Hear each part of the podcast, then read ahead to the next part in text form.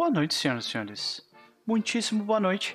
Sejam todos bem-vindos ao Clube do Livro de Lovecraft Country.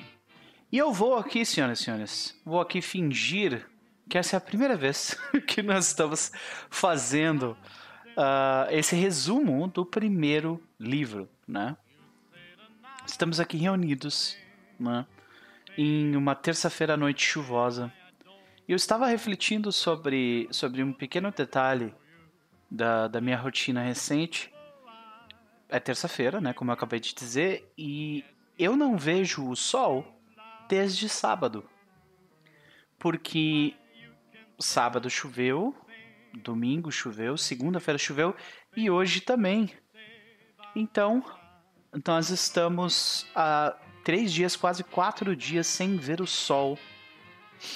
E é estranho pra caramba quando isso acontece. Não é a primeira vez, obviamente, que isso acontece comigo, mas é sempre estranho. Sempre, sempre muito estranho. Boa noite, uh, Nosferato. Boa noite, Irson. Na torcida para dar tudo certo hoje. Eu também, eu também estou torcendo. Não vou mentir que parte de mim está, tipo, receoso, mas aparentemente está tudo bem. E se você está vendo esse vídeo nesse exato momento, no futuro, e se pensando, que diabos é isso? Bom, senhoras e senhores, eu, junto com a minha comunidade, uh, me propus a, a fazer uma, um clube do livro para esse livro, Lovecraft Country, ou Território Lovecraft aqui no Brasil. E então nós vamos começar, tentar fazer isso em uma hora, né? Fazer um resumo do primeiro conto, que é uma série de contos que contém esse livro, né? Saudades roupão, é isso. Infelizmente, eu acabei de chegar do trabalho, então o roupão tá, tá lá dentro da, do, do meu quarto. Eu acabei me sentando e vamos lá, vamos começar, né? Dessa vez sem roupão. É, pois é. É estranho mesmo ficar sem sol. Mas uh, nós estamos reunidos aqui para fazer o resumo do primeiro conto e responder algumas perguntas que eu já defini anteriormente sobre, sobre o conto e nós vamos conversando no meio do caminho, fazendo reflexões. Uh, e no final de tudo, terminando de ler o primeiro conto, a gente se define como vai ler e quando vai uh, conversar sobre o segundo conto. Sem mais delongas, senhoras e senhores, vamos ao que interessa. Né? O primeiro conto começa com já começa com um soco no estômago, para mim, pelo menos, né? Eu não. Eu não vou mentir que eu conhecia Jim Crow ou o que ele representava para a história americana, uh, tanto quanto eu conheço a partir do momento em que eu li ele, né? Mas ele começa com uma citação, né? A milha de Jim Crow, uma medida composta por distância física e uma mistura randômica de sentimentos de medo, paranoia, frustração e indignação é tanto uma medida de distância como a medida de uma uh, como a definição de uma experiência e é uma experiência que a gente vai conversar muito sobre uh, a partir do momento que a gente começar a falar sobre homens, a experiência de, de pessoas negras nos Estados Unidos. Esse conto, e afinal, provavelmente esse livro inteiro, uh, é completamente permeado pela experiência negra americana. Né? Jim Crow, para quem não sabe, foi um legislador que criou uma série de leis uh, que institucionalizaram de forma completamente formal e óbvia a segregação racial. Uh, ele definia em, em, diversos aspectos extremamente aterradores uh, como que a sociedade deveria se dividir. Restaurantes, banheiros, cidades que funcionavam bairros uh, que eram completamente fisicamente e também por lei divididos entre brancos e negros. Né? Então, nós começamos com um personagem em viagem, em uma viagem solitária. O nome dele é Atticus, saindo do sul dos Estados Unidos, indo em direção a Chicago, ao norte. É uma viagem longa e ele planeja essa viagem com muito cuidado, se utilizando de um guia que a gente vai descobrir que tem uma ligação muito forte com a história dele depois. Esse é o guia para o Negro Seguro, guia, guia de viagem para o Negro Seguro. Né? Essa edição é de verão de 1954, um item que, na minha impressão, quando eu li naquele momento, parecia completamente essencial. E eu notava que a paranoia e a vontade uh, que, que aquela viagem acabasse era muito grande uh, para o Atticus, né? Uh, algo que, por exemplo, eu nunca experimentei na minha vida. Aliás, grande parte das experiências de, do, dessa, desse conto são experiências que são coisas que eu nunca experimentei e provavelmente nunca vou experimentar. Né? Então, uma coisa que me chamou bastante atenção e eu até faço comentários a respeito disso posteriormente é que ele passa por uma ponte, né? E essa ponte tem o nome de um escravagista há muito tempo morto. E dá para sentir o alívio palpável dele ao cruzar para o norte, né? Uf, aqui é um lugar mais civilizado. Essa divisão uh, cultural entre norte e sul se deu muito desde um acontecimento de muito tempo atrás, uh, a Guerra Civil Americana, né, onde uh, os, os, Estados Confederados lutaram contra o, o, governo dos Estados Unidos, mais especificamente o norte-americano, para tentar manter uma série de leis, inclusive a lei que garantia a permanência da escravidão. E, obviamente, por sorte e por uma série de competências, uh, o governo americano foi bem sucedido em acabar com essa com, com essa guerra civil e vencer o sul. Mas desde lá existe um grande cisma cultural, uh, educacional, institucional, financeiro entre o norte e o sul. É? É um local extremamente religioso, extremamente pobre, o pós-guerra do Sul, né? Extremamente religioso, extremamente pobre, extremamente insular e segregado. Tu junta essas quatro características para um local e tu transforma esse local num, num inferno na Terra para um homem como Atticus, né? Então, nós temos aí o primeiro problema, né, senhoras e senhores? Um pneu furado. E uh, logo quando ele fura o pneu, a gente já sente, nossa, deu merda, eu vou ter que parar com os meus planos. E é uma, uma série de, de situações de nervosismo, onde a tensão vai aumentando conforme ele vai descrevendo cenas que, para mim, por exemplo, seriam uh, rotineiras, cotidianas. Mas pro Atticus, uh, se dar ao luxo de agir como um homem branco é um risco para ele. Né? Então, ele verifica o step, ele vê que o step também uh, estava furado. A atenção das pessoas. Ele decide no final que ele precisa lidar com outras pessoas.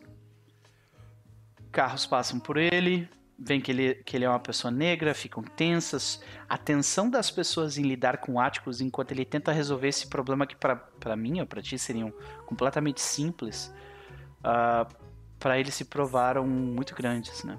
Então ele chega numa borracharia. Essa borracharia é uma borracharia, obviamente, de uh, uh, pessoas brancas. Eles, obviamente, são racistas e atendem ele muito mal. Mas ele se segura, ele dá uma olhada no guia, uh, guia do guia eh, do Negro Seguro, guia de viagem do Negro Seguro, e ele descobre que tem um borracheiro que fica do outro lado da cidade. Ele telefona para esse borracheiro, que a gente vai descobrir depois o nome dele, e uh, ele consegue o atendimento desse, desse indivíduo, apesar do horário já muito tarde. Então, ele se vê numa situação complicada ali, porque ele está parado do lado da estrada e pode ser que a qualquer momento surja algum problema, as pessoas parem o carro logo ali para incomodar ele porque ele é negro e ele passa um tempo lendo livros. Eu fiz alguns comentários, escrevi alguns comentários sobre os livros que ele, que ele passou lendo, né? Uh, Ray, Ray Bradbury e uh, o livro que ele estava lendo é The Martian, The Martian Chronicles, né? O The Martian Chronicles é um livro de contos de ficção científica de 1950, uh, de autoria dos escritores do escritor estadunidense, né? cujo tema recorrente é a colonização de Marte por humanos com problemas e eventualmente vindos de uma Terra sobre a iminência de ser devastada pela guerra atômica. Algo que vai ser de fato um pânico uh, instaurado completamente a partir dos anos 60 nos Estados Unidos. Né? Há também conflitos entre aborígenes, marcianos, com os novos colonizadores o estilo do livro varia de contos a novelas episódicas, com histórias de Bradbury originalmente publicadas nos anos 40 em revistas de ficção científica. Uh, faz menção ao terror atômico, do pós-guerra e à colonização que permeia todos os aspectos da nossa vida moderna. Colonização, senhoras e senhores, algo extremamente importante. Quando eu vi essa parte do livro pela primeira vez, eu tive a impressão de que uh, ele estava ali falando de algo. Uh, ele, ele, tinha colocado ali esses livros de ficção científica mais como um tipo. Ah, um detalhezinho que ele pessoalmente gosta, então ele quis fazer, sei lá, uma homenagem colocando aqueles livros ali. Mas no final das contas, não. Ele, ele uh, tem um motivo pelo qual esses livros estão ali e ele, e ele é bem explicado e é até bem interessante na história, né? E aí, Max, tudo bom? Estamos aqui fazendo um resumo do primeiro conto, seja bem-vindo. Então, logo após isso, senhoras e senhores, Earl, que é o nome do, uh, do borracheiro que ajuda Atticus com o problema dele do pneu furado, uh, o ajuda naquela situação, né, sem grandes problemas, mostrando como uh, mostrando um pouco de civilidade dentro daquela situação toda que estava, né, a tensão estava crescendo consideravelmente. Né? Depois disso, é, vendo que ele provavelmente não conseguiria lidar com o problema ali mesmo, ele decide levar Atticus até a residência dele para cuidar do carro e eles poderiam uh, seguir adiante. Ele poderia seguir a viagem dele no dia seguinte. Ele também quis aproveitar o Earl para mostrar que existem pessoas decentes naquela região, uh, onde tem racismo pra caralho, né? Então eu fiz uma anotação sobre isso, né? Earl traz ajuda e mostra uh, como as coisas poderiam ser. Ele traz um contraste ainda maior com o racismo enraizado em todos os aspectos daquele local, inclusive na literatura sci-fi uh, que eles liam quando jovens, né? No caso, uh, tem todo um comentário sobre isso, que tem toda uma conversa entre ele e o George sobre como, como esses livros eles são eles têm um, um, um racismo nojento né e também é, faz um comentário sobre uh, conversas que ele e o pai dele tiveram sobre isso e como o pai dele não gostava dessa leitura né então nós temos um encontro com um policial rodoviário que, que acontece? O, o Roll ele, ele, ele fica para jantar na casa dos. Uh, desculpa, o, o Atticus ele fica para jantar na casa do Roll. Uh, eles têm ali uh, uma troca interessante de, de assuntos, né, de conversas e de história. A gente descobre, por exemplo, ali que o Atticus ele, ele, ele foi para foi para guerra, né? Ele é um, um veterano da, da Segunda Guerra Mundial. Uh, aí surgia a dúvida: será que ele foi para a guerra porque ele quis mesmo ou se ele, ele foi obrigado a ir? Né? Uh, mas ele decide partir antes do sol nascer porque uh, dessa forma ele pode evitar encontros problemáticos durante a viagem. Aliás, essa ideia de evitar encontros problemáticos na viagem é algo que acontece durante o primeiro conto inteiro. Né? É, é um, as considerações de, um, de uma pessoa negra viajando de carro nessa época, 1950, nos Estados Unidos eram uma questão de vida ou morte muito mais próxima do que era para qualquer outra pessoa, né? De outras cores. De qualquer forma, se ele tivesse seguido a viagem dele sem ter tido um problema com, com o com o pneu, né, e o step dele terem furado, tudo estaria bem. Porém, uh, ele ficou um, um, tempo a mais na casa do Earl para fazer, para não fazer desfeita. Então, quando ele chegou num determinado ponto da estrada, ele não pegou o policial rodoviário dormindo, ele pegou o policial rodoviário acordado. E nisso, assim que ele passa de carro pelo policial rodoviário, acontece o óbvio.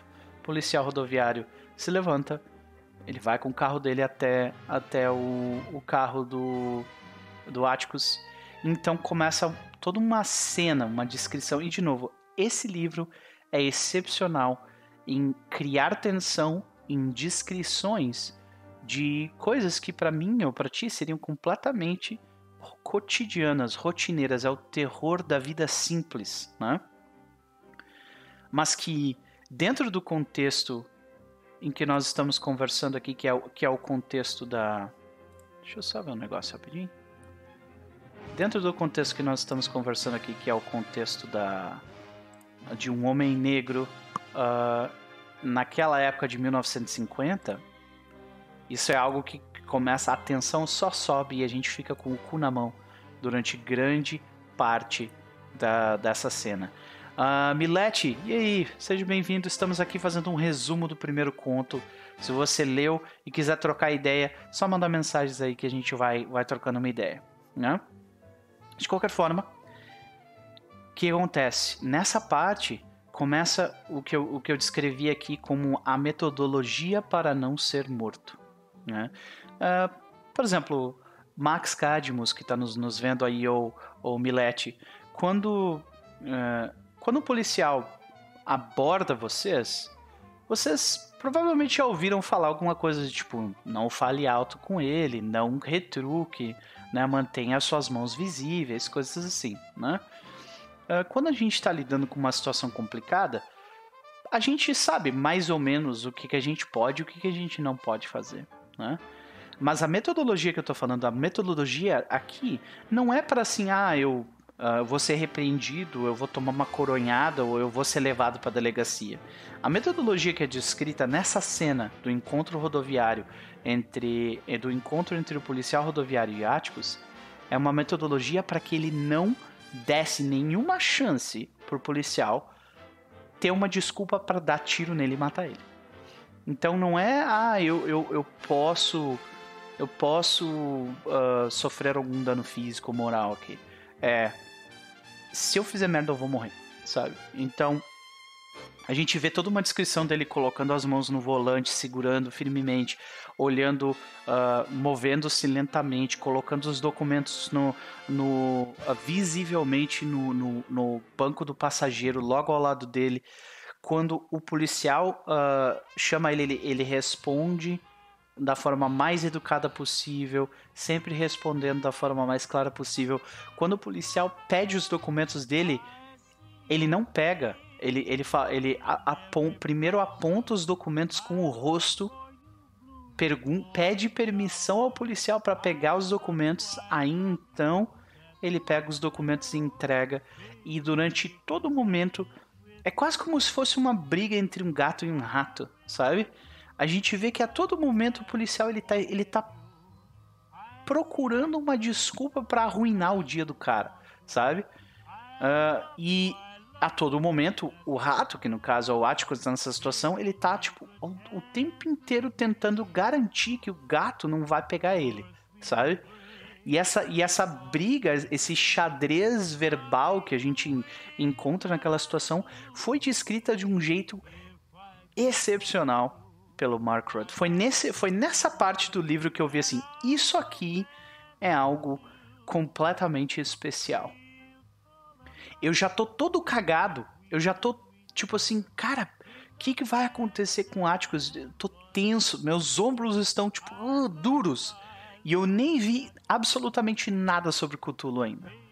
Então, só nisso aí, tipo, o, o, esse livro já valeu a pena, já valeu a escrita completamente para mim. Hum, descrição de forma excepcional, né? Então, beleza. O encontro, no entanto, felizmente, acontece de forma pacífica. Ele é deixado seguir adiante apenas porque ele não pretendia ficar naquela região. Porque se ele quisesse permanecer naquela região, ele teria que ele teria problema certamente. Né? Ele só estava de passagem. A tensão se baixa porque logo em seguida a gente pula, né?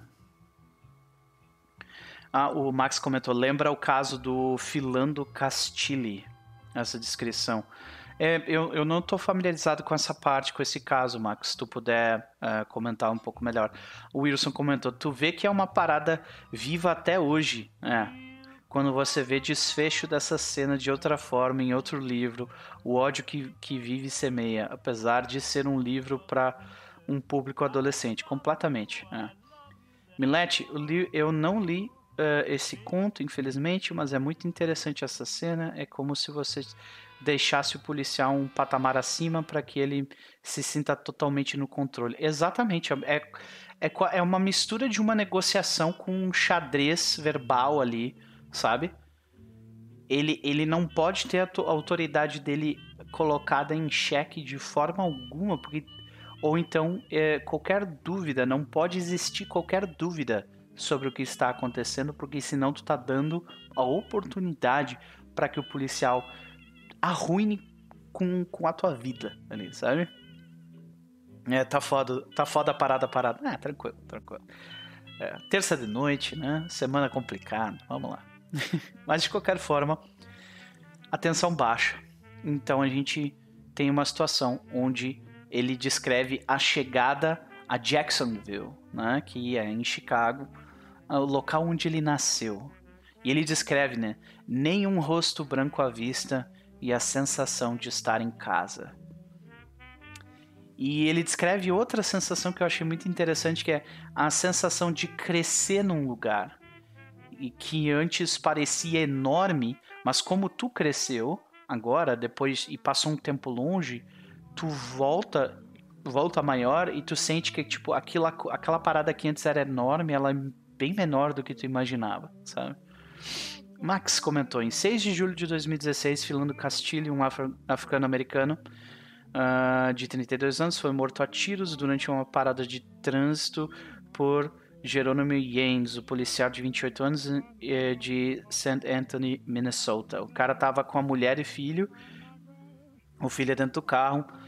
A mulher dele filmou a parada. Hum, é, cara, tipo, exemplos de, de exemplos de policiais fazendo, cometendo atrocidades não faltam, né? E a gente não precisa ir muito longe para isso. A gente tem exemplos daqui também que são simplesmente horríveis, né? Simplesmente horríveis. É, é, existe um motivo pelo qual existem protestos ocorrendo uh, pelo, pelo lado ocidental do mundo quase todo a respeito de violência policial, né? E o Brasil tem todo um discurso a fazer a respeito disso, né? porque uh, a nossa polícia ainda é militar. Tem noção? A gente saiu da ditadura militar há mais de 50 anos, mas a nossa polícia e a estrutura que rege ela ainda é militar. Mas beleza. Uh, de qualquer forma, uh, eu, eu achei interessante. Ele chega né, em Jacksonville, ele relaxa, nenhum rosto branco à vista, tudo maravilhoso. Então ele chega na casa do tio dele, tio George, né? E é interessante que é, ele aí que a gente vê aquela ligação que ele comentou lá no início do livro sobre os, os uh, sobre os, uh, os livros sci-fi, né, da leitura e tudo mais, e também comentando sobre ah, comentando sobre esse guia de viagem do Negro Seguro, né? Essas duas coisas que ele comenta lá no início do livro, a gente vai entender por que, que ele falou daquilo agora. Por quê? Porque o George e a mulher dele estão ligados na criação desse guia. Então eles têm uma empresa que, que faz a pesquisa e a, a criação e a, a impressão, distribuição desse livro, né? E o George, ele tem um, todo um, toda uma ligação com a literatura que é muito interessante, né? Uh, o Matheus comentou, fala, Nopre, beleza? Tu apoiou o UFC do Jefferson, a herança de Cthulhu? Uh, ainda não, cara. Não, eu dei uma olhada nele, é, eu achei bem legal e eu fiquei feliz que ele conseguiu, ele conseguiu completar diversos dos, dos diversos dos uh, uh, dos objetivos, né? Que ele tinha lá, inclusive a, o livro agora vai sair com capa dura, eu fico extremamente feliz com isso. Mas no momento eu não estou apoiando nenhum uh, financiamento coletivo por questões financeiras minhas, que né, é, no momento eu tô sem condições. Né? Aí o Matheus tá comentando, hoje batemos a última meta que foi a capa dura. Sim, eu vi no Facebook hoje, cara. Pô, eu acho muito legal isso. Parabéns, não somente à comunidade por ter conseguido fazer isso, mas também ao, ao, ao criador do jogo. Parabéns mesmo, né? Então, como funciona o Clube do Livro? Cara, eu tenho um vídeo no YouTube que explica, tipo, toda essa parte. Mas, resumidamente, eu criei uma série de, de perguntas que a gente vai responder depois de ler cada conto, né? Porque esse livro, ele é... Ele é esse livro, ele é, é dividido em, em, contos, né? Então, a gente faz a parada assim. A gente uh, lê um dos contos é, e daí, quando a gente vem aqui na live, a gente resume o conto e depois vai respondendo essas perguntas, dando as nossas opiniões, e a gente faz isso em grupo. Basicamente é isso. Né? De qualquer forma, vamos lá. É, ele então uh, se encontra. Não, não foi intromissão nenhuma, tamo, tamo junto. Tamo junto, vamos lá. Uh, ele se encontra posteriormente com George, né? Com o filho do George. Também que agora tá um pouco mais crescido, né? É, eu até anotei aqui, né? É, visita a casa do tio George, que descobrimos depois estar por trás da publicação do guia, né, que eu acabei de comentar, e cuja esposa trabalhou de alguma forma para a construção do guia também. Né? É um mundo pequeno para os negros na América. É um mundo muito pequeno. Nós temos que considerar que, por exemplo, aqui no Brasil, uh, nós temos uma maioria da população negra, né? 50 e alguma coisa por cento, se eu não me engano. Na América, eles compõem apenas 15% da população. Então, o mundo negro-americano é bem menor do que ele é, por exemplo, aqui no Brasil. Né? Então, uh, eu acho. Achei muito interessante que, tipo, nessa época, especialmente 1950, uh, ah, as pessoas elas se conheciam mais. Né? Então, é, logo depois, ele é, ele tem toda uma conversa, o Atticus tem uma conversa com o George onde ele lembra a relação dele com o pai dele, né? Eu achei interessante que o autor do livro, uh, uh, que o autor, eu achei que ele tava, tipo, colocando esses livros sci-fi porque ele curtia, mas não, tem um motivo que é esse aqui que a gente vê agora, né? Ele colocou esses livros sci-fi como um elemento na história. Mas ele teve todo um cuidado para falar sobre a origem dos livros, por que que por que que, uh, por que que ele leu? Ele comenta ali, né? Os únicos livros em inglês no Japão. Lembra que eu falei que ele serviu na Segunda Guerra? Ele serviu no fronte japonês. Ele, ele comenta com o George: os únicos livros no Japão que estavam em inglês eram livros esses sci-fi. Então a única coisa que ele tinha para ler no Japão quando ele estava lá na guerra eram esses livros. Por isso que ele, ele meio que leu tanto esses livros e curtiu a parada tanto, tanto né? Uh, depois disso, ele conversa um pouco com o George sobre a relação dele com a uh, com o pai dele, né? O pai dele, tipo, nunca gostou dele ler esses livros sci-fi justamente pela representatividade dos, uh, de pessoas negras nesse tipo de, de livro, né? falando que, ah, tu tá lendo aí esse livro desse cara que é tipo um, um ele é um ex-escravagista e tu tá aí curtindo, né? Ele, ele comenta, é, tem até alguns comentários. E uma coisa interessante é, nós descobrimos depois que, diferentemente de muitos, uh, muitos americanos, especialmente negros, Atticus serviu por vontade própria. E isso foi um dos grandes motivos pelo qual ele e o pai dele brigaram fortemente ao ponto de sair na porrada. Porque o pai dele tipo, apontou pro dedo dele e disse assim: Cara, tu tá brigando, tu tá lutando por um país que, que te odeia, que te quer morto. E tu tá aí jogando a tua vida uh, na linha por esse país. Por que que tu tá fazendo isso, né? Eu achava que ele tinha servido uh, forçadamente, mas não. não é. Aí me veio a pergunta, né? Você teria servido durante essa Segunda Guerra Mundial se tu tivesse a oportunidade de escolher? Eu, definitivamente não, né? Olha aí o Gus, Gus, uh, Gus Made. Sim, eu provavelmente fui teu professor se tu, uh, se tu estudava inglês em Porto Alegre ou estuda inglês aqui em Estrela. Olá. De qualquer forma. Uh, tem um, uma, uma parte que eu escrevi aqui que eu gostaria de comentar nessa parte do livro, né? É, um pensamento sobre a representação de negros nos gêneros da leitura, mais adorado por ele e o tio dele, levam a considerações sobre as figuras históricas criadas por esse mitos, né? Um exemplo sendo, por exemplo, John Carter. Ele é um ex-confederado, portanto ele lutou a favor da escravidão ser mantida nos Estados Unidos durante a Guerra Civil uh, bastante atual com as discussões e protestos que nós temos ocorrendo atualmente e homenagens a escravagistas e militares com suas mãos sujas de sangue, né?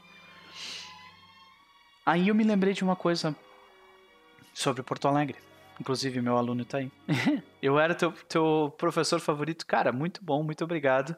É uma pena que eu não esteja mais em Porto Alegre, né? Não seja mais teu professor.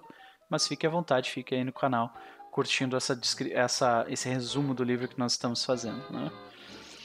Quando eu ia trabalhar em 2012 em Porto Alegre, eu pegava um ônibus que passava por uma avenida externa de Porto Alegre chamada Castelo Branco.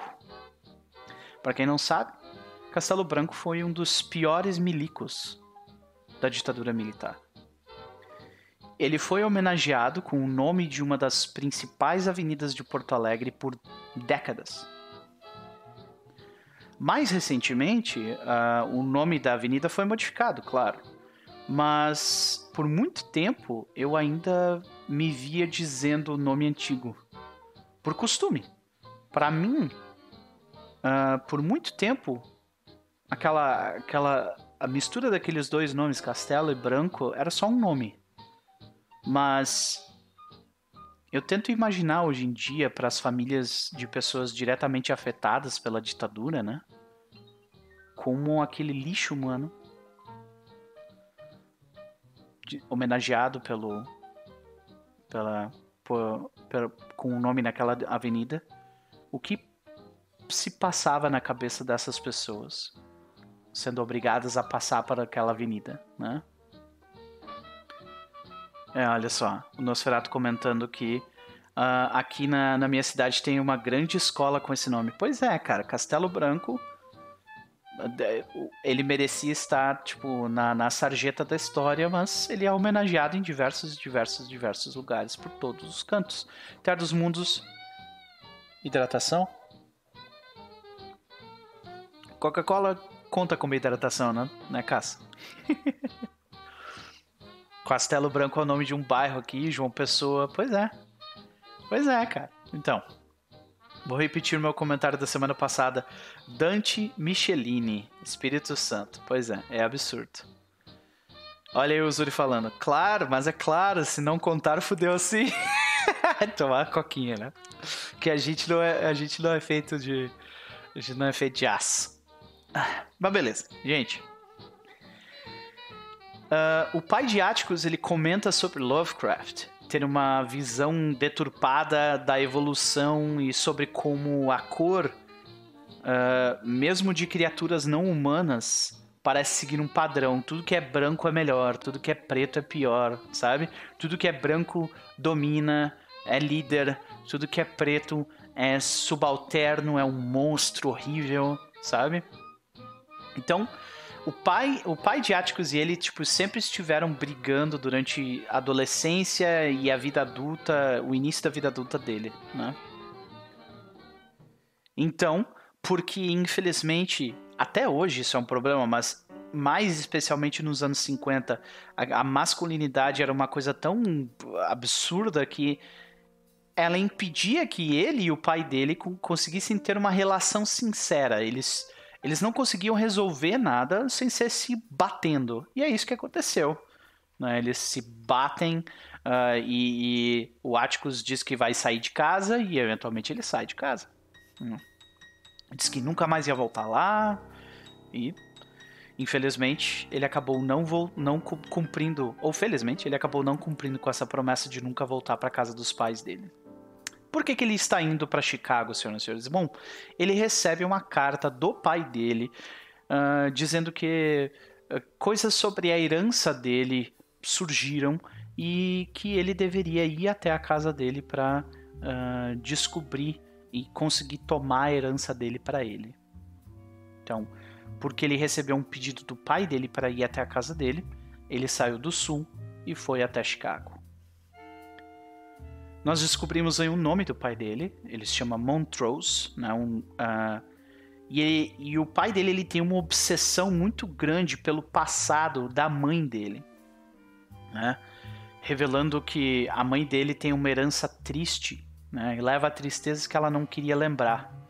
Na verdade, a gente descobre depois que a mãe dele contou para o Atticus um pouco sobre o passado dele, dela, mas ela não contou pro marido dela Hum, justamente por causa dessa obsessão e como, como aquilo ia levar a problemas. Né? Cada vez mais problemas. Ela só queria esquecer o passado dela. Enquanto o Montrose queria que ela lembrasse do passado dela para que pudesse seguir adiante a partir daí. Tem até uma parte bem interessante no livro que fala sobre isso. Tu precisa saber de onde tu veio para saber quem tu é. Eu acho que eu tendo, eu tendo a concordar com o Montrose nesse sentido. Mas eu entendo completamente a motivação da mãe dele, considerando depois o que a gente descobre sobre o lugar de onde ela veio. Né? Então, começa toda uma parte onde eles começam a falar sobre uh, Lovecraft. No início do livro eles já comentam sobre os monstros Lovecraftianos, os Shoggoths, né? Uh, depois uh, nós temos ali, eles falam sobre Arkham, né? Hum, ok. Uh, o pai dele aparentemente foi para Arkham, né? Território Lovecraft, em Massachusetts, terra do reanimador de corpos Herbert West e da Universidade Miskatonic. Estes locais e pessoas são reconhecidos na narrativa como pertencendo a um mundo fictício, mas talvez, no final das contas, até o Atticus ficou meio empolgado. Nossa, será que é Arkham mesmo? Mas Arkham não existe, onde é que fica isso? Aí eles foram ver que, na verdade, a, a, a escrita do, do Montrose, do pai dele, é meio difícil de ler. E não era Arkham, na verdade era Ardham. Com, era um D, né? Aí eu tava, tava vendo ali a, a, o Teatro dos Mundos comentando. Eu tava pensando sobre esse rolê de herança de passado. Como eu não sei quase nada da, da família do meu pai, como minha ancestralidade me foi negada. Isso é um, é um bagulho meio foda, né? Porque. Cara, eu concordo completamente com o Montrose, cara. Tu precisa saber de onde tu veio para saber quem tu é. Tá ligado? Isso talvez não. Uh, talvez não represente nada pro teu futuro, cara, mas pro teu passado representa pra caralho, sabe? Tu, tu vai conseguir compreender muito melhor o porquê que as coisas eram como eram depois que tu entende de onde tu veio, sabe? É um negócio complicado mesmo, cara. Um negócio bem complicado. Mas então, a gente tem outra história, dessa vez do ponto de vista do, do, uh, do ponto de vista do George, ou era de um amigo do George, que ele conta, tipo, a, a viagem que ele teve onde ele passou por esse, por esse condado onde eles vão viajar, né, onde eles precisam ir para Ardham. Ele, ah, eu conheço esse lugar, Connecticut, é um lugar muito complicado. E daí eles, uh, o George conta a história de um amigo dele que foi viajar para lá porque ele ia fazer anotações pro guia de viagem do Negro Seguro. E cara, essa história é assustadora e não tem absolutamente nada a ver com Lovecraft, sabe? É outra parte onde tipo é excepcional do livro, né? Ele conta como é, essa história é foda. Sim, inclusive o caso, ele, é, quando ele me falou sobre esse livro, eu comecei a ler esse livro por causa do caso, ele me, ele me contou essa história específica para vender uh, vender esse, esse livro para mim, né? Tipo, ah, tu deveria deveria ler esse livro, cara, ó, se liga nessa história aqui. Ele contou a história, eu, caralho, que foda. Mas basicamente é, é uma história de viagem. Ele, ele, ele vai viajar e daí ele Uh, ele tem que parar para mijar porque nenhum dos banheiros e, e, e uh, nenhum dos locais de conveniência no caminho da, da que ele estava viajando aceitavam homens negros, uh, homens negros utilizar suas instalações ou mesmo as instalações que seriam para negros estavam tipo quebradas ou fechadas. Então ele, cara, eu preciso mijar, preciso mijar. Ele parou o carro, foi mijar no mapa no mato, e daí ele começou a ouvir uns barulhos de alguma coisa no mato. Eu, meu Deus, será que vai vir algum monstro agora? Não, não, não, não. Não é monstro, não. Tipo, foi um fake out isso, né? Na verdade, se fosse, se fosse, por exemplo, na série, provavelmente ele seria aquele um jump scare falso, né? Daí ele, quando ele volta para pro carro dele, ele vê que tem um xerife ali olhando pro carro dele. E cara, a cena a cena dele conversando com o xerife tem os mesmos elementos da cena anterior, só que tu, tu multiplica assim por 20, porque tu sabe Tu sabe que aquele xerife quer matar aquele cara. Só que o xerife, ele não pode simplesmente matar o cara. Ele tem que, tem que ter um motivo. É o gato brincando com o rato antes de matar ele, sabe? Só pegar a minha arma e dar um tiro não é tão legal quanto eu, tipo, brincar e torturar ele um pouquinho aqui antes, né? E de novo a gente vê o mesmo elemento da, da história anterior, a metodologia ensinada para aquele homem de todo o passo a passo para tipo garantir que tu vai sobreviver a um encontro com o xerife, sabe? E uh, eu não vou descrever tipo em detalhes o que acontece porque eu não quero dar spoilers dessa parte específica do livro, então uh, eu recomendo se vocês quiserem, se vocês não leram ainda, leiam porque tipo essa parte também vale vale o livro inteiro para mim até agora. Né? Beleza. Nesse caso, a gente volta para George, né? E George começa a falar sobre a agência de viagens e o, e o trabalho que parece ser algo extremamente alienígena para mim, né? Porque imagina tu, tu, ter toda uma companhia que foi criada especificamente para atender ao atender a sociedade, né, a população negra que precisa viajar e não quer morrer. Então tu cria um guia que é por tipo guia, eles deveriam chamar de guia de sobrevivência do homem negro viajando, né? mas que é praticamente isso. Mas eles chamaram né, guia de viagem do negro seguro, né? E é um negócio completamente alienígena para mim. Eu quando, por exemplo, ah, eu vou viajar daqui para daqui da minha cidade para Porto Alegre, eu não penso eu penso, OK, eu vou entrar no ônibus e eu vou sair em Porto Alegre. Pronto. Mas quando tu vê as considerações, todo o passo a passo, eles pegam um mapa, eles eles vêm de não, a gente pode parar aqui, a gente, ah, a gente vai, depois acho que a gente vai conseguir comer nesse lugar aqui. Ah, mas eu ouvi falar bem daquele lugar lá e blá blá blá. Cara, quando quando tu vê todas as considerações necessárias para eles conseguirem viajar, tu nota como é é uma, é uma experiência completamente alienígena a mim. É... E essa é uma ideia, né? É, é de tu ter o teu direito de ir e vir roubado por causa da cor da tua pele. E isso é um, cara, é um negócio absurdo. Nunca aconteceu comigo, provavelmente nunca vai acontecer. E tu tem razão, Cass. O mais aterrorizante do livro é o racismo. Não é Lovecraft. Não é uh, o mitos das criaturas coisa do tipo, não.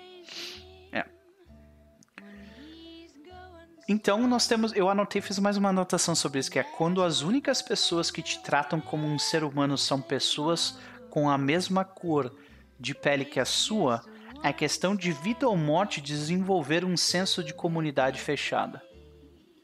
E nós vemos isso representado no desenho de Horace, né, o filho de George, por sobre o mapa. A cabeça da criança representando o racismo como literais monstros mitológicos. Um troll aqui, um outro um dragão branco sobre outro lugar, sabe? Ele conta, a, uh, o George conta a experiência de Leicester, em Massachusetts, e mesmo o simples ato de mijar é um enorme obstáculo para um homem negro viajando na época. Né? Aí a gente descobre também durante essa, essa história que o que é uma cidade de pôr do sol? Sunset City. Que é tipo outra lei completamente absurdamente ridícula que existia na época. Bom, beleza. No dia seguinte, Atticus vai até o apartamento do pai e ele é recebido uh, pela senhora Fraser, né?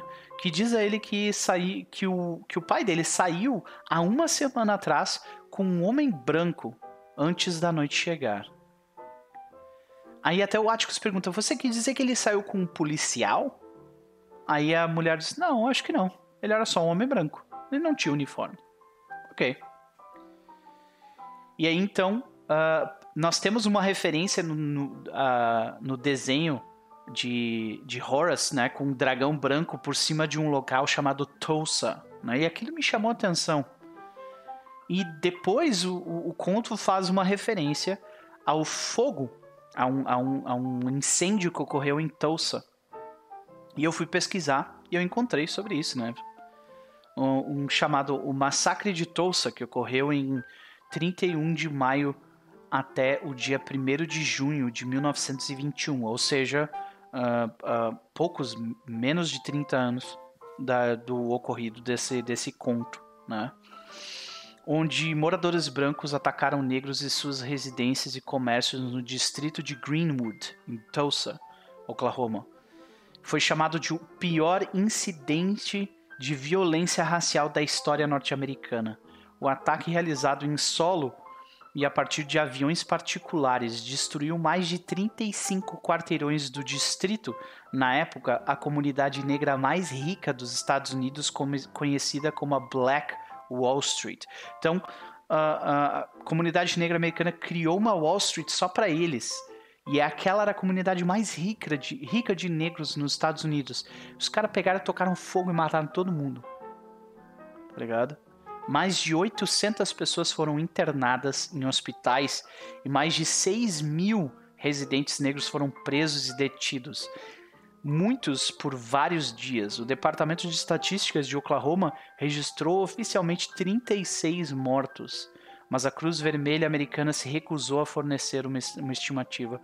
O exame, de, o exame de eventos da Comissão eh, Estadual de 2001 estimou que entre 100 e 300 homens, eh, pessoas negras, foram mortos durante esse acontecimento. Né? Foi relatado na série de Watchmen, inclusive foi o estopim para o futuro distópico da trama. Cara, isso aí foi um absurdo, cara. Eu não tinha a menor ideia que, que algo nessa proporção tinha, que tinha acontecido. Para mim, o racismo sempre foi algo muito mais sutil, saca? Eu não tinha a menor noção de que ele era tão, tipo, grotesco e, e, tipo, a céu aberto como ele é. Que nem esse caso, saca? Aí depois eles, eles fazem um outro comentário no, no conto que eles chamam de uh, White Man's Double Take, né? Quando o homem branco olha para a maioria das pessoas, ele costuma olhar apenas uma vez para essa pessoa. Mas quando ele olha, uh, quando, quando uma pessoa negra é vista por um homem branco, quando ele olha uma segunda vez, ele quer confirmar que essa pessoa não é uma ameaça para ele. Então, normalmente, tipo, pessoas negras notam que, tipo assim, ah, uma pessoa branca, eu olho para outra pessoa branca, eu olho uma vez, ok, né? Mas uma pessoa negra, a maioria das, da, dos negros falam, né, que muitas vezes as pessoas olham mais de uma vez para ele, por quê? Porque a segunda vez que tu olha, é, hum, essa pessoa pode ser uma ameaça para mim, sabe? Que é uma viagem. É uma, uma, parada, tipo, enraigada, tipo, dentro do teu cérebro, tá ligado? Mas, beleza. Então a gente descobre que ah, tem um filme do Denzel Washington, chama O Grande Desafio, que é sobre uh, um grupo de debate negros e eles viajam o país para fazer esses debates. Tem uma parte que eles uh, posam para uma árvore cheia de pessoas negras penduradas. Ah, sei. Uhum. Sim, sim. Uh, foram. Uh, tem até uma. Tem, tem um poema chamado. Putz, agora esqueci o nome. É uma música da Billy. Billy Elliot. Não, não é Billy. É Billy. Também não é Billy Eilish. Billy Holiday. é Billy Holiday, que fala sobre esses uh, linchamentos que aconteceram de três, três homens, né? Cara, tipo, a música é, é de arrepiar, de doer, cara. Tipo. É... Strange Fruit, essa mesmo, Muralha. Muito bom. Strange Fruit. Cara, essa música dói o coração, cara, quando tu escuta. Tu, tu pode não entender inglês, cara, mas tu sabe que aquela letra, que, que, que a mulher tá falando uma parada horrível, saca? Né? Inclusive, esse filme é com a atriz que interpreta a Letícia na série. Ah, sim, pode crer. É, uma coisa que eu quero fazer até o final do, do Clube do Livro é, é ver, tipo, dar uma olhada na, uh, nos atores que foram selecionados e, e, conversar sobre isso um pouco. Mas beleza, a gente descobre então que Montrose saiu, de, saiu com um homem branco há uma semana atrás. E que depois a gente descobre que esse, uh, que esse homem branco ele tinha um carro prateado muito caro, né? E aí me surgiu a pergunta, né? Quem será que dirige o carro prata? A gente descobre depois, né? Como eu já estou há uma hora falando praticamente, eu vou passar um pouco mais, mais rápido essa parte final, tá? Uh, tem mais alguns comentários ali sobre, sobre o racismo em Nova York, mas de qualquer forma, a partir daí eles decidem, ele e George, a viajar até Ardham, porque o pai dele foi com um homem branco para lá e isso é completamente sem noção. Só que no caminho, eles uh, acabam. Uh, George resolve dar carona a uma outra personagem que é a minha personagem predileta, chama Letitia, né? E, uh, e vão deixar a Letitia num, num, lugar. Durante a viagem, eles têm, obviamente, eles têm problemas com, com uh, homens brancos uh, duas vezes, né? E a Letitia, tipo, ela salva o dia nas duas. Ela, na verdade, eles têm problema com homem branco três vezes. Três vezes. Né? E uh, na última vez que eles têm problemas com homens brancos é bem quando eles estão tipo prestes a chegar em Ardham, né? na comunidade de Ardham. E cara, aquela cena toda é tipo excepcional. Ela é foda, foda pra caralho. É, para mim, ela se torna quase que o personagem principal ali, sabe? A gente vê a história do ponto de vista do, do Atticus, mas, cara, podia ser tranquilamente sob o ponto de vista dela. Uhum. E. Uh, então, tem toda uma, uma cena que talvez envolva criaturas sobrenaturais também na floresta. O xerife pega eles. Aí quando eles estão prestes a morrer pro xerife, uh, a Letícia salva, sal, meio que salva o dia, só que fica meio subentendido que não foi só ela que ajudou, que aquelas criaturas malignas, né, aquelas criaturas que, que tipo estavam andando em volta da floresta, que estavam chamando a atenção, também causaram diversos problemas, né? Uh, tem uma hora que eles são salvos, inclusive, por aquele carro prata, né? Que eu acho. Eu achei meio ex-máquina, saca? Tipo. Ela tem muito destaque no, segu no, no, no, segundo conto, beleza, vai ser do caralho então. Uh, eles cruzam, eu achei, cara, uma cena específica. Eles cruzando uma cidadezinha pequena às três da manhã com o cu na mão. Eles estão tipo assim, cara, se qualquer pessoa notar que tem dois homens negros dentro de um carro, três pessoas negras dentro de um carro atravessando essa cidade às três da manhã, a gente tá fudido. Saca? E, e quando chega nessa parte do conto, tu compra completamente essa ideia de caralho, velho. Homens brancos são. Pessoas brancas são problemas, sabe? É muito foda. É, eles saem do local com uh, como quem apenas querem que um pesadelo acabe, né? Então, eles têm todo esse, esse problema com o xerife. O xerife quase mata os três. Letícia salva, salva a, a noite, mas ao mesmo tempo é, tem essas criaturas em volta que talvez tenham matado uh, dois dos três, das três uh, dois dos, as duas pessoas que estavam junto com o xerife, né? Eles fogem de lá com o carro pegando fogo, é uma, uma parada fodida. Então, eu achei muito foda essa parte. Porque eles saem do local como quem apenas queriam que o pesadelo acabasse. Mas eles não se lembram como foram parar em Artham. Eu achei muito interessante que, tipo assim, parece que eles saíram do mundo real e entraram no mundo dos sonhos quando chegaram em Artham, sabe? Como se eles tivessem cruzado do mundo real para outro lugar, perdido no tempo. Eles chegam na mansão onde eles tinham que chegar em Ardham, de um homem chamado Braithwaite. E o cheiro de armadilha elaborada é tipo. tá sobre aqui, tá ligado?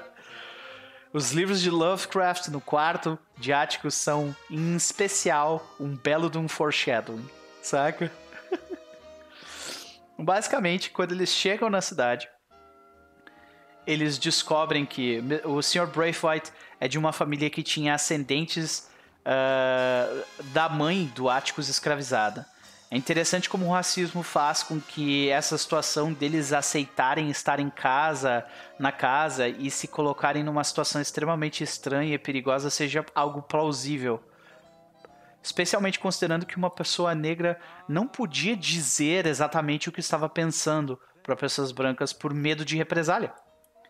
Então, um jogo de palavras, meias verdades e perguntas com interesses velados se faz necessário. Então eles só foram para lá naquela situação daquele jeito porque eles eram hum, pessoas negras tentando sobreviver à situação. E eu achei isso extremamente genial, sabe?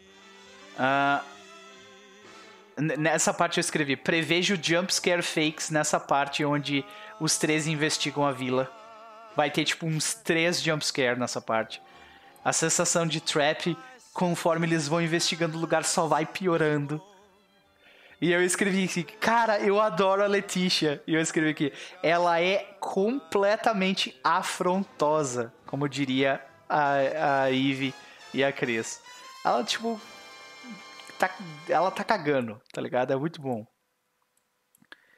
Uh, nós, nós vemos que tem alguns personagens novos ali na, na, na situação, né? E um desses personagens novos uh, se chama Preston. E ele é um. Ele é tipo o mordomo da mansão. Cara, a mansão é completamente apavorante, né?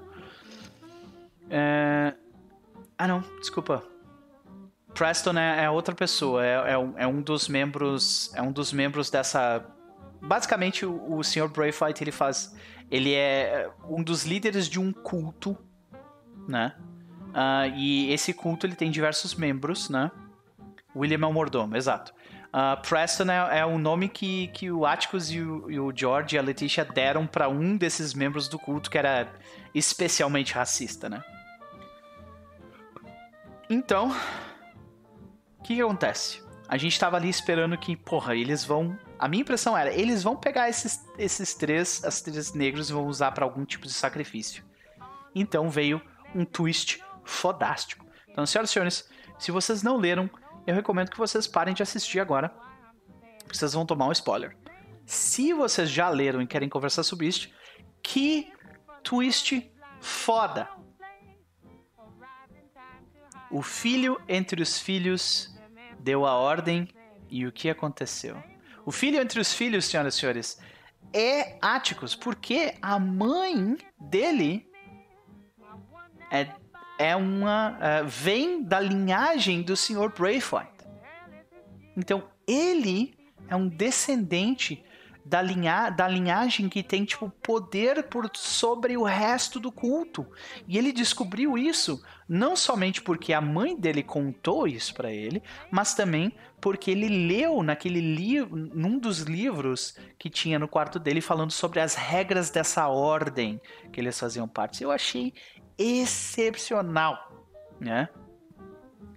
Aí, cara, por toda a mansão existem, tipo assim, uh, detalhezinhos que fazem alusão a, tipo, coisas de Lovecraft. A pintura faz alusão a Tales of the Black Dog, do Lovecraft, né? Uh, e, cara, é, a, os preceitos da culta falando sobre de Deus ao homem e a mulher. Tipo, cara, de Deus ao homem e a mulher. Tipo, nesse ranking, tá ligado? Que bosta completa. E, e, eu achei muito interessante os paralelos da Ordem do Sol Nascente, né, que é o nome dessa ordem que o Mr. Braithwaite é, é o líder, né?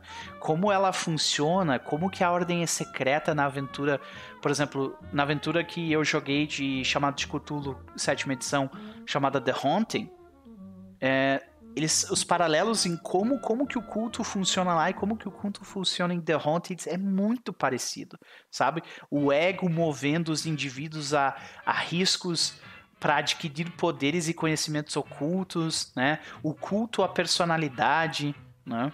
Uh, e etc. E mais uma vez a gente vê o carro prateado e a gente descobre que o carro prateado faz uh, uh, é de, de posse do Sr. Braithwaite. Né?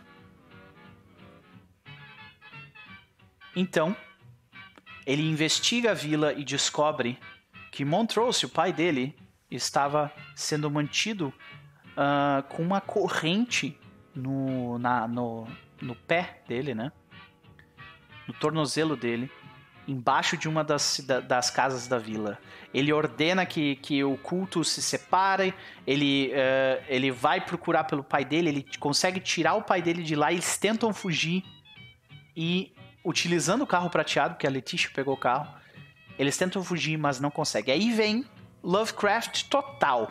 Aí nós separamos o mundo real da ficção e aí nós vemos poderes, né? O Sr. Braveheart para o carro bem na ponte onde dividia o, o, o terreno onde eles ficavam, né? E lá uh, o, a gente tem, as, tem a cena onde o. Criaturas não, Noper. Ursos, sim, sim. Uh Agora que eu fui ler ali, pode crer. Então, uh, o Mr. Braveheart ele para o carro.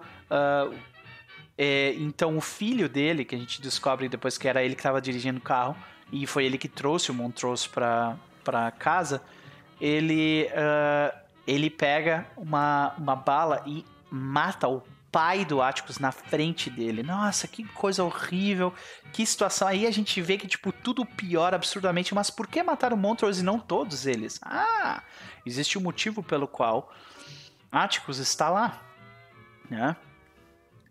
A gente descobre então que uh, mantendo uma bala dentro do coração de Montrose, mantendo ele entre a vida e a morte de uma forma completamente macabra e a, que apenas uh, Lovecraft e o Mitos conseguiriam trazer, né?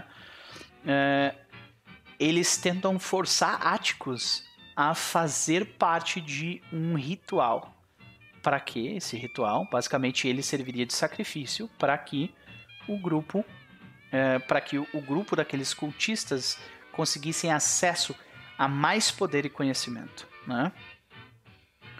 Então, Atticus vai servir de sacrifício para trazer de volta um membro da KKK ancião e vários Shoggoths. E cara, aquilo tipo, Explodiu minha cabeça muito, cara. Essa parte dá uma fudida na cabeça porque é muito. Nós somos mais espertos e são. Mas é a porra da magia. Pois é. Então, cara. É, é, é complicado. Mas. Quando tudo parecia perdido, né? Eu até escrevi aqui, contrariando o padrão Lovecraftiano, as coisas acabam relativamente bem. Por quê? Durante o ritual, né? E sobre os filhos de Adão, eles são mais como filhos de Pompeia agora. Melhor analogia ever. Por quê? Durante o ritual, ele e o filho do Mr. Braithwaite trocaram uh, mensagens. E dessas mensagens, pelo menos foi isso que eu entendi do conto. Talvez eu tenha entendido errado. Aí vocês me digam, né? Dessas mensagens, porque não ficou completamente claro, né?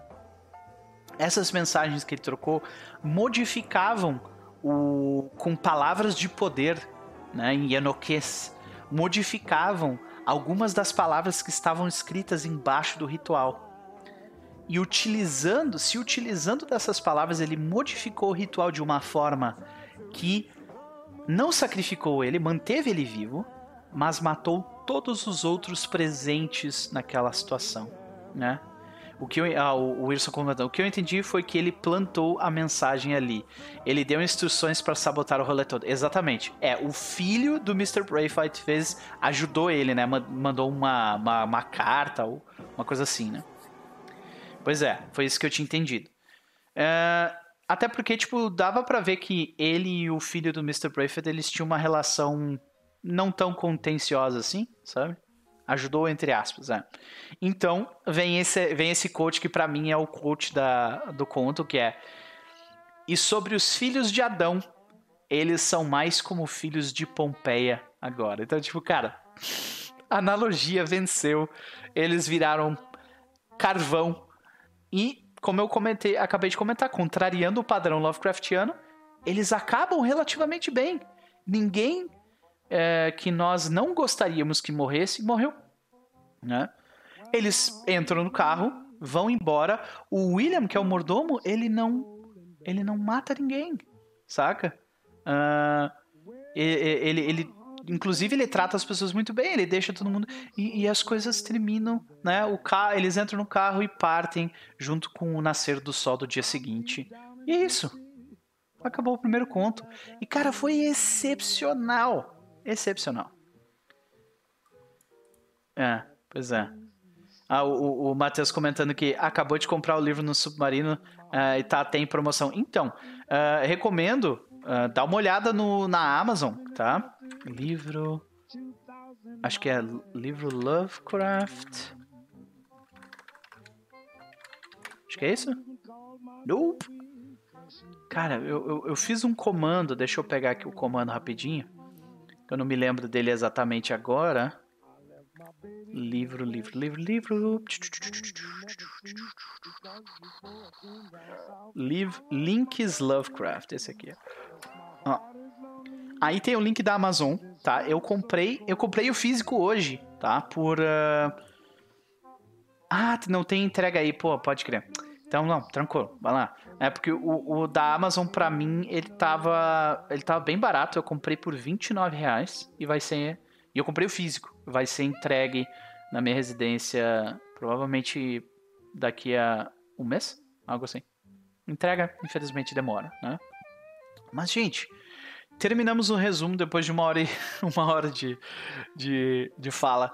Vamos responder as perguntas rapidamente, então, senhoras e senhores. Primeira pergunta: O que você mais gostou nesse capítulo? Postem as mensagens de vocês aí no chat. Para mim, o que eu mais gostei são as descrições de coisas rotineiras, coisas simples, e como aquilo constro constrói tensão por causa do contexto. Pessoa negra viajando nos Estados Unidos. Então ele vai descrevendo, ah, ele entra, ele coloca a mão no volante, ele olha para frente e tu tá ligado, sabe? Cara, para mim isso foi o, o principal, o que mais me deixou tenso e o que eu mais gostei nesse capítulo, né, nesse conto. Como é que foi para vocês? Deixa eu ver. Comprei em português, sim, comprei em português. Eu tô lendo em inglês o livro, mas em, quando eu receber o livro em português, eu vou ler em português também. Mas eu tô lendo em inglês, por isso que eu coloquei o, o, o, a capa do livro em inglês. Uh, o, o que, que vocês gostaram mais? Vão postando aí que eu vou chegar para. Já vou partir para a segunda pergunta. Segunda pergunta: o que você menos gostou nesse capítulo? Eu diria que. O que eu menos gostei. Isso é difícil, hein? Isso é difícil. Eu vou te dizer, já sei. O que eu menos gostei no capítulo foi, uh, foi a, a, a forma como eles exploraram o carro prateado, sabe? Eu achei que ele ia ser muito mais importante, porque ele apareceu em três ou quatro partes diferentes na história. E teve uma dessas partes em que ele aparece na história desse conto que eu achei bem. bem uh, ex-máquina. Assim, sabe? Eles foram literalmente salvos pelo carro prateado. Eu achei que, sinceramente, precisava. Eu acho que não precisava, sabe? Ah, pode crer. Eu confio em você pro. Pode crer. É, ficou meio. Realmente, realmente. Ficou meio meio solto mesmo. Ali no final do conto parece que ele, que ele tá tipo assim, vamos, vamos rapidão, né? Porque eu, eu não tenho páginas o suficiente, meu editor tá tipo me cortando páginas, sabe? E aí, Ló, beleza? Seja bem-vindo, estamos aqui respondendo as perguntas do, do Clube do Livro. Pergunta número 3. Qual foi seu personagem ou cena favorita? No meu caso, meu personagem predileta é Letitia, porque ela salva o grupo duas ou três vezes e ela é afrontosa, ela pega o que ela quer e ela tem, ela, ela, ela tem uma justa posição muito interessante porque ela é uma pessoa religiosa, mas ela faz um monte de coisa errada e eu curto muito personagens tipo complexos desse jeito. Eu achei, eu achei que foi muito bem construído no pouco espaço uh, narrativo que ela teve. Ela me chamou muita atenção e eu, eu queria saber mais sobre ela, sabe? Letícia e a cena da lanchonete. Cara, essa cena da lanchonete, quando ele, quando o Atticus ele comenta sobre tipo a, a, a tinta fresca na, na madeira. Cara, eu achei aquilo genial. Genial. Tipo, cara, o bagulho pegou fogo, saca? Tu fica assim, caralho, saca? É. Gostei bastante como eles sacaram que estavam numa enrascada. Exatamente, foi literalmente tipo assim, cara, a tinta tá fresca, fudeu. Saca? Como assim? foi muito, muito, muito bem feito, realmente. Concordo contigo. Né? Uh, para mim, parte número 4, personagens em cena que você menos gostou.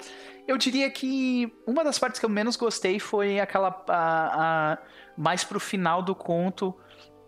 Justamente a parte ali do, do jantar na casa dos, dos Brayflight. Eu achei que foi um pouco corrido, bem como o Wilson comentou.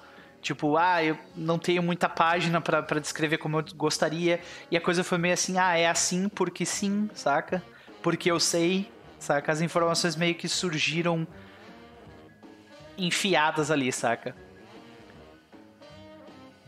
É, sim, você pensou as implicações disso, que os antigos donos provavelmente foram assassinados. Sim, e, e, foram assassinados e aquele lugar pegou fogo por quê? Porque eles aceitavam, eles, eles, eles serviam negros. Só por isso, tá ligado? Tipo, absurdo, absurdo.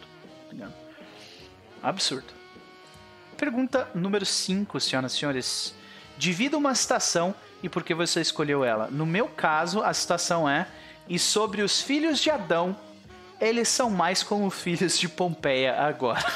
Cara, eu adorei. Porque a analogia é, tipo, é um jeito bem simples de explicar o que aconteceu com as pessoas. Sabe? Ele, ele poderia parar lá e dizer como, como a luz que saiu pela porta, tipo, transformou eles em cinza.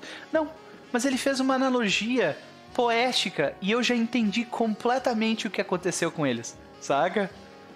Então, para mim, essa, esse foi o coach total. Esse foi o coach do, uh, da, da parada. Vocês podem dividir se vocês quiserem algum coach que, que vocês curtiram. Eu sei que a Eve, na vez anterior que a gente fez, ela dividiu um coach também que eu achei bem interessante. Que, uh, que é um coach sobre, sobre como, uh, assim como pessoas, os a gente não pode uh, amar, tipo, os livros inteiramente. Eles são falhos, assim como as pessoas. É um negócio muito foda. Também não, eu não me lembro exatamente como é que é, quais são as palavras, né? O uh, Ló comentando que ele lembra quando, quando lançou esse livro, ele ficou com muita vontade de ler. Cara, ele já saiu em português. Ele não só já saiu em português, como ele uh, o livro em português está super barato. Hoje eu comprei ele na Amazon físico por 29 reais. Tá ligado? Ele tá muito, muito barato.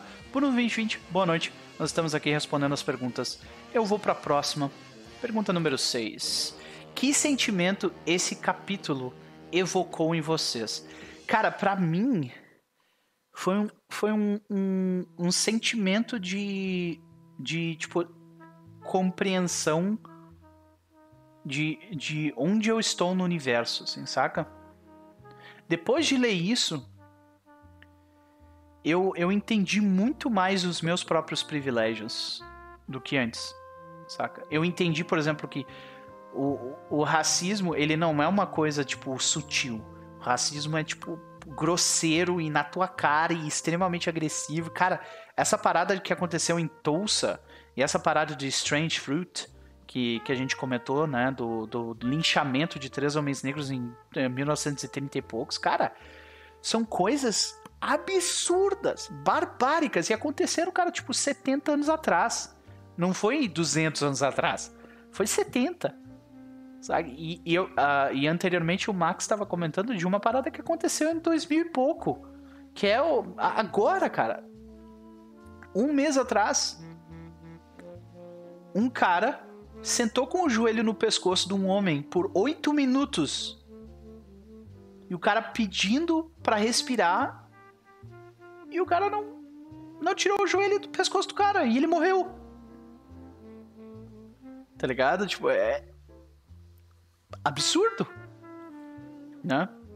Então me, me, me, me trouxe esse sentimento, assim, cara, de, de, de, de privilégio e, tipo, me, me posicionou Sabe, eu entendo meu lugar, é, não meu lugar, mas eu entendo onde eu estou no mundo muito melhor, saca? Por causa disso. Uh, tu sabia que se o fundo fosse preto, você seria uma cabeça voadora? Provavelmente. Provavelmente. Vamos lá para a próxima. Pergunta número 7. Com que aspecto da história você se relacionam mais? Bom, eu me, relaciono, me relacionei mais com a parte de Lovecraft, né?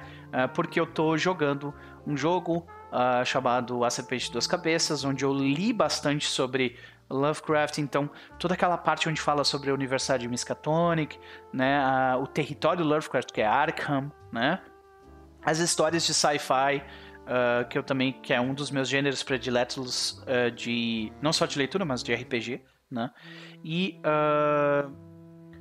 e então eu me, eu me, identifiquei muito, muito, muito, cara, com, com essa parte de Lovecraft, Shoggoths e cultistas e essa parada, sabe? Ah, o Cass está falando que ele se identificou muito com a parte do. se relacionou muito com a parte do racismo. Acho que isso me tocou mais, me fez repensar e perceber algumas coisas. Eu vou te dizer que ah, me tocou bastante também, me fez perceber muita coisa também.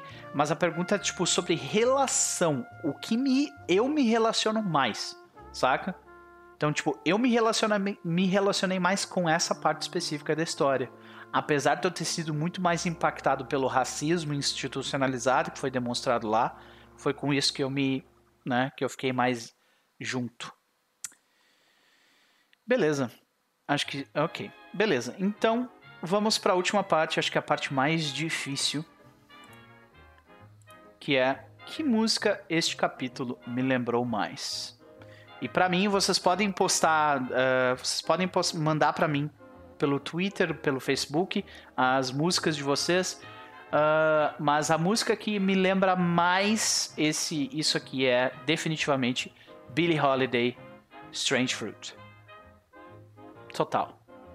Especialmente por causa da, uh, da parte ali fazendo, fazendo menção ao que aconteceu em Tulsa, fazendo, cara, fazendo menção às, às histórias que aconteceram com três ou quatro histórias diferentes que aconteceram durante o conto uh, de, de encontros com um racismo que não tem lugar, não tinha lugar em 1930, 1950, não tem lugar hoje.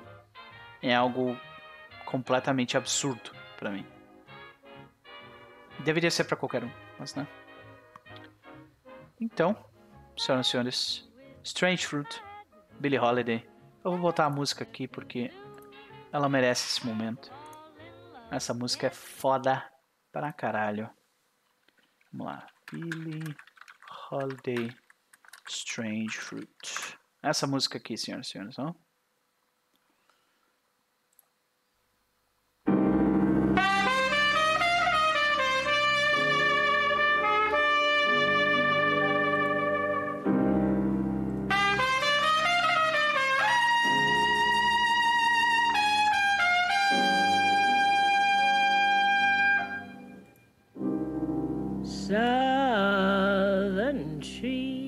ó. strange fruit. É isso aí, senhoras e senhores. Nós vamos ficando aqui com uh, o primeiro capítulo do Clube do Livro. É, agora fica a pergunta, né, de o que, que nós vamos ler. Senhoras e senhores, o próximo conto que a gente vai ler é o segundo conto do livro, chamado Sonhos da Casa da Bruxa. Né? Uh, esse é o segundo conto. Os Sonhos da Casa da Bruxa, que a gente pode ver aqui. Sonhos da Casa da Bruxa, ok? Nosferato, muitíssimo obrigado pelo, pelos beats. Muitíssimo obrigado mesmo. Eu espero que isso te, te incentive a ler o livro, que merece ser lido, né? Ah, deixa eu ler o que que faz referência direta a um conto de Lovecraft, né? Sim, faz. Sonhos da Casa da Bruxa. Então nós vamos ler esse conto e quando, quando nós iremos ler isso, senhoras e senhores? Devido ao fato de eu estar com tipo 500 bilhões de coisas fazendo nesse momento, eu não deveria estar nessa situação, mas eu estou nós vamos fazer a leitura do segundo conto a, a, o resumo e essa conversa aqui no dia 21 de julho, tá? Então vamos lá, quando? Vai ser no dia 21 do 7, nesse mesmo horário aqui. 21 do 7, terça-feira, nós faremos o resumo do segundo, uh, do segundo capítulo, segundo conto, e responderemos as perguntas a seguir. Né? Então, agora, senhoras e senhores, nós vamos ficando por aqui. Mas eu gostaria de levar vocês a um lugar muito legal. Nesse exato momento na Twitch. Tá rolando, se eu não me engano, tá rolando o Botequim dos Jogos. Onde tá rolando uma conversa muito foda sobre game design.